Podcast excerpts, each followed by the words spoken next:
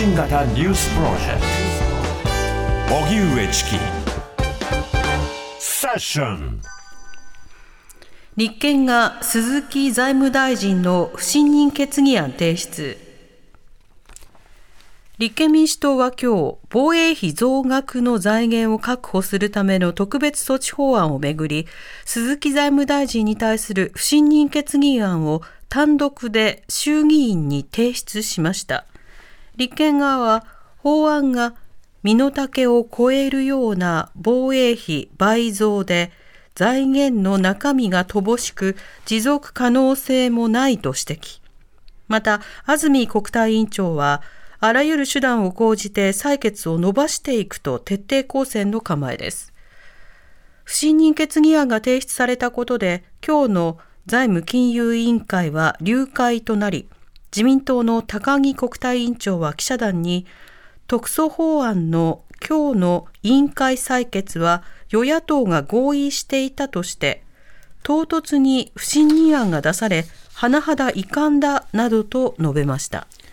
それでは今日の国会のやり取り聞いていきたいと思います。はい、えー、参議院法務委員会でのやり取りを聞いていきましょう、はい、入管難民法の改定について議論が行われています。まずは社民党福島みずほ参議院議員の質問なんですが、えー、この質問の背景としましては、えー、昨日全国難民弁護団連絡会議の方々が、実際にその難民の方々で再審査を求める方々に対して、審査を行う、その審査参与員の方がいらっしゃるんですけど、その方々にアンケートを取って、どれぐらいの案件1年間で処理するのかということを聞いてるんですね。そうすると平均がまあ大体36件程度だったんです。ところが、あの、政府が具体的に今回の法改定を進めるにあたって、言葉を引用し、そして国会でも参考人として呼ばれている特定の参与員は、1年間で1000件程度担当したというような、そうしたような趣旨の発言を行っているんですね。はい、まあ、そうしますと、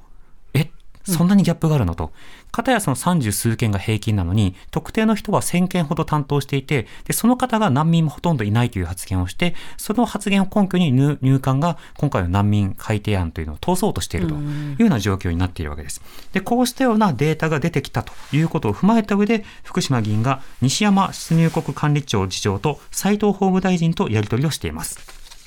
福島みずほ君、えー、昨日、えーその参与員になっている人たち、とりわけ弁護士会推薦などの人たちへのアンケート調査の記者会見がありました。えー、これで柳瀬氏の件数につき、適正な審査に疑問を投げかける声が多く、1000件という数字自体を信じられないとするものが多かったです。正常な業務としてはありえない。記録を精査しているのか甚だ疑問である。書面審査ばかりをしていたとしてもありえない件数になるということなんですね。でえー、適切な審査ができるとは考えられない。そこで、あの、その人たちに平均何件かというふうに聞いたところ、常設班に属している回答者の年間平均審査件数は36.3件です。面接もあるし、資料を読み込まなくちゃいけないし、ヒアリングもあるし、さ当然ですよ。これを今日の、今日法務省がまさに 1, 1年間に1000件で、それは適切だ、それは別に問題ないと答えていること自体が問題です。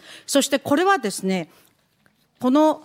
彼女の資質ということだけではないんです。法務省がまさに立法理由としている。分母にほとんど難民の人がいない。難民を探してもいない。難民申請者はいない。これ法務省の考え方なんじゃないですか？難民なんていない。この考えで少ないという考えで、この改正案、改悪法案作ったんじゃないですか？ウガンダ人のケースが対面審査もないんですね。で、このウガンダ、レズビアンであることを理由に難民認定されました。ウガンダの憲法、刑法、どういう法律があるのか、どういう状況なのか、全部分かっているじゃないですか。でもこの人、対面審査もなかったんですよ。裁判やって、ようやく難民と認められたんですよ。これ、日本の難民申請がうまくいっていない、難民認定がうまくいっていないっていうことじゃないですか。す、えー、で、に2度の難民または保管的保護対象者の不認定処分を受け、えー、いずれの処分についても行政上確定したものは、2度にわたり難民及び保管的保護対象者該当性の判断がなされ、えー、外部有識者である難民審査参与員が3人1組で審理を行い、法務大臣はその意見を必ず聞いた上で判断するなど、慎重な審査が十分に尽くされたものでございます。そのようなものについては基本的に法的地位の安定を図る必要はないので、送還するのが相当であると考えているところでございます。えー、本法案では3回目以降の難民等認定申請を行っているものは、送還停止法の例外となり、原則として申請によっては送還は停止されません。えー、もっとも3回目以降の申請者であっても、難民との認定を行うべき、え、相当の理由がある資料を提出した場合は、なお送還は停止されることになります。また、行政訴訟の提起と合わせて、退去強制命令書の執行停止の申し立てを行い、裁判所による執行停止決定がなされれば送還は停止されます。このように3回目以降の申請者についても、相当のある理由がある資料の提出により、送還されず難民認定審査を受けられるほか、司法判断を受ける機会も保障されているのであって、3回目以降の申請者を送還停止法の例外とすることにより、不当な結果は生じないものと考えており、ご指摘は当たらないものと考えております。はい今、現に難民申請して2回経った人たち、追い返されてしまうんですよ。解約以外の何者でもないじゃないですか。私たち野党が出した第三者機関、切り離す、難民保護をきちっとやる。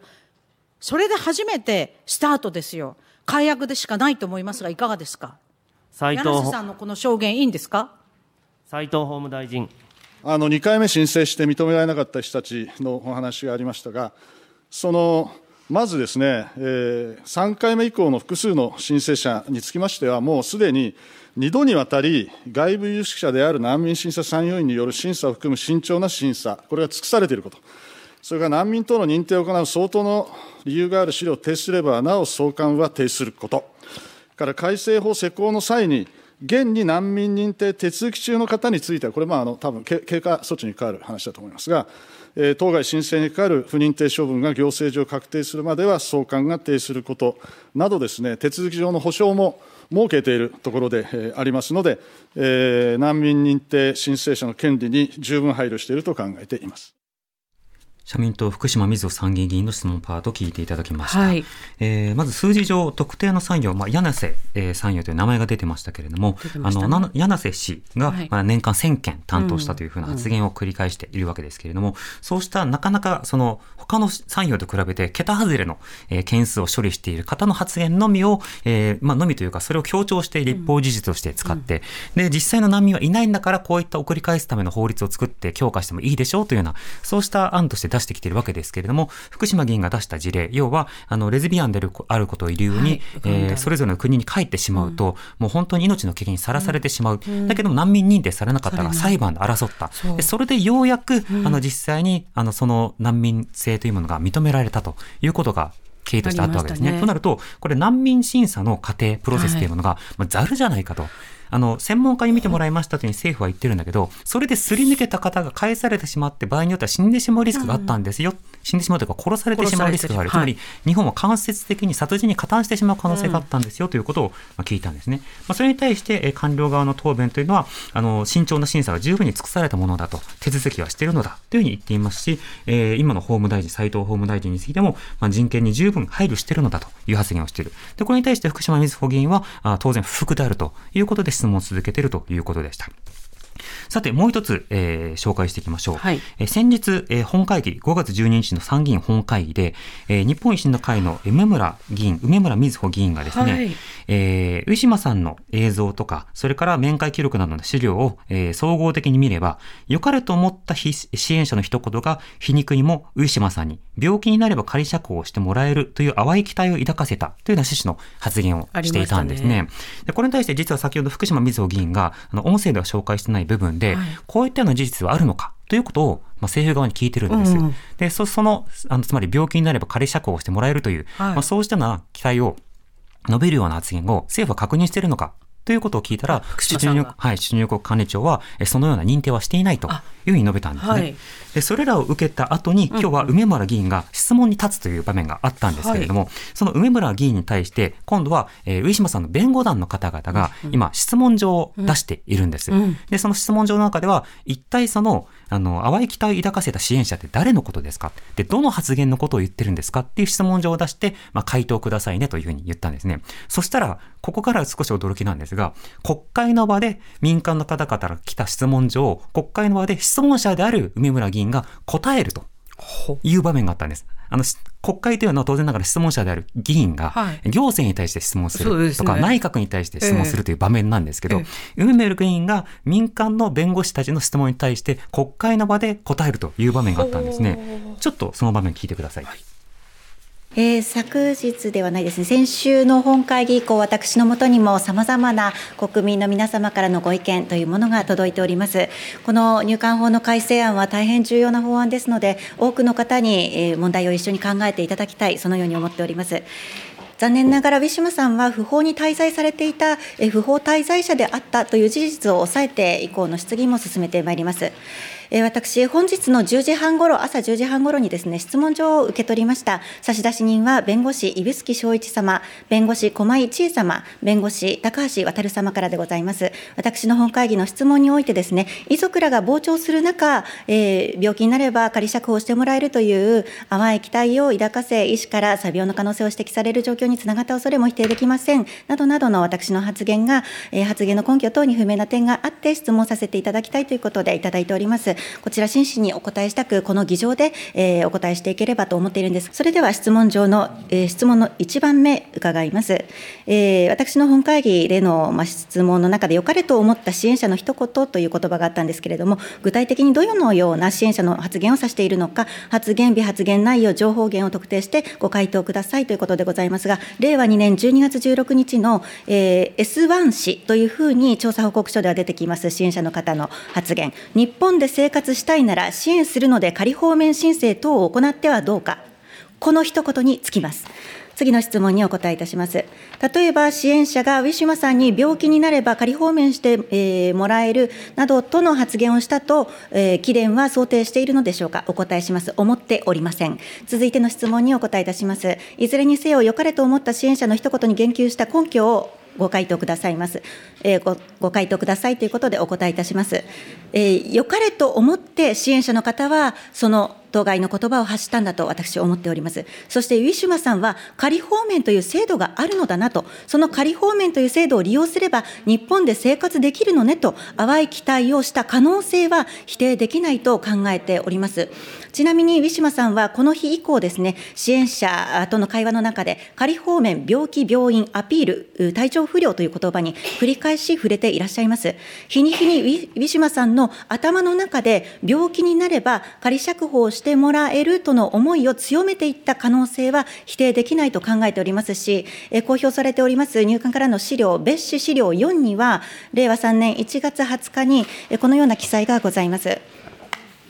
S1 氏からの発言です。病院にいて体調不良を訴えないと仮放免されない。仮放免されたいのであれば、病院が嫌いでも病院に行った方がいい。で、ウィシュマさんは仮放免されたいので、絶対病院に行くと答えています。続いての質問にお答えしてまいります。えー、良かれと思った支援者の一言が原因で、ウィシュマさんに病気になれば仮釈放してもらえるという淡い期待を抱かせたとの事実があるのかご教示ください。お答えいたします。事実はありません。しかし可能性は否定できません。次の質問です。ウィシュマさんが本当に病気になれば仮釈放してもらえると淡い期待を抱いていたのは事実であるかご教示ください。お答えいたします。事実はありません。しかし可能性は否定できません。次の質問にお答えいたします。ウィシュマさんに病気になれば仮釈放してもらえると淡い期待を抱いていたことが原因で、医師から作病の可能性を指摘される状況につながったとの事実があるかご教示ください。お答えいたします。事実はありません。しかし、入管公表資料別紙18にはこうあります。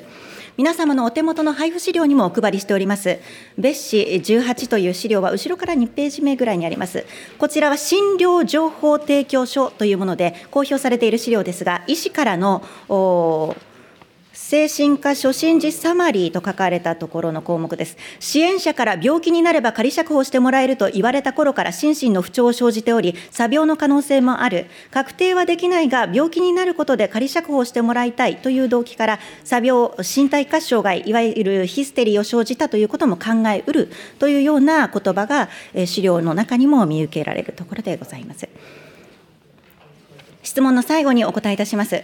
いずれの発言も、まあ、調査報告書ですね、えー、の記載からは乖離していますが、入管職員からの事前の説明においても、良かれと思った支援者の一言で、ウィシュマさんが病気になれば仮放免されるとの淡い期待を抱き、医師から詐病の可能性を指摘される状況につながったのとの説明がなされたかご回答くださいということで、ご回答申し上げます。いいえ、すべて私が公表されている資料を拝見して、あるいはウィシュマさんの、えー、膨大なですね、あの、ビデオを視聴しましたときに、彼女のビデオ内での姿、発言、まあ、刑務官や看護師らとのやり取り、えー、を見てですね、私の中で考えに至ったものであり、入管職員からこういうふうに告げられたというものではございません。以上、ご回答を申し上げました。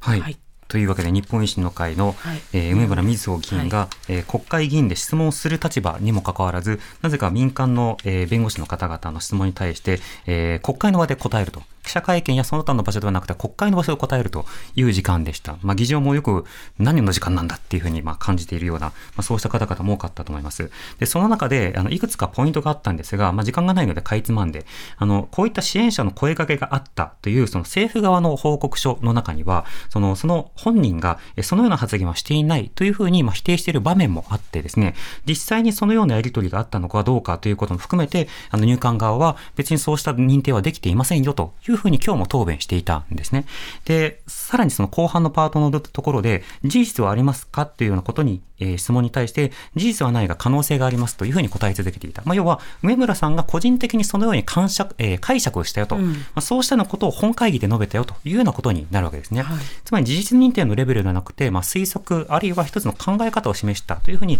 まあ、国会の場で答えたということになるわけです。ただ、いずれにしても今、国会の場で議論されているのは、あの、難民の可能性がある方を送り返すこと、この危険性をどうするのかということと、あるいは入管施設に例えばオーバーステイであったとしても、あの非人道的な仕方で収容し続けること、それに例えば命を損なったり健康を損なったりするようなこと、そうした運用というのはあってはならないよねと。仮にそれが、例えば不法滞在者と呼ばれるような方々として、だったとしても、市民権をどの程度にするかともかく、基本的人権は、まあ、近代国家として当然守らなくてはいけないよね、ということが今問われているという段階なんですね。はい、そまあ、それに対していろいろな、例えば本人がこのように行動したとか、本人に落ち度があったのではないかと可能性があるというような、そうした発言とか類推をするということ自体がどういった方向に向くのかというと、やはり難民受け入れ国というよりは、できる限り絞りたいという議論の方に加担するということになるわけですね。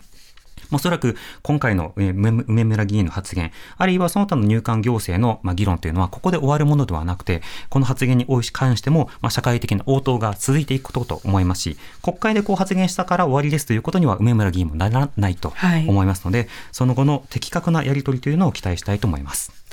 おしまいに株価と為替の動きです。今日の東京株式市場日経平均株価、昨日に比べ216円ほど高い29,842円99銭で取引を終えました。一方、東京外国為替市場、円相場午後4時現在、1ドル135円82銭から85銭で取引されています。以上、デイリーニュースセッションでした。この後は交通情報、天気予報に続いて特集メインセッションです。TBS Radio 荻上チキセッション TBS Radio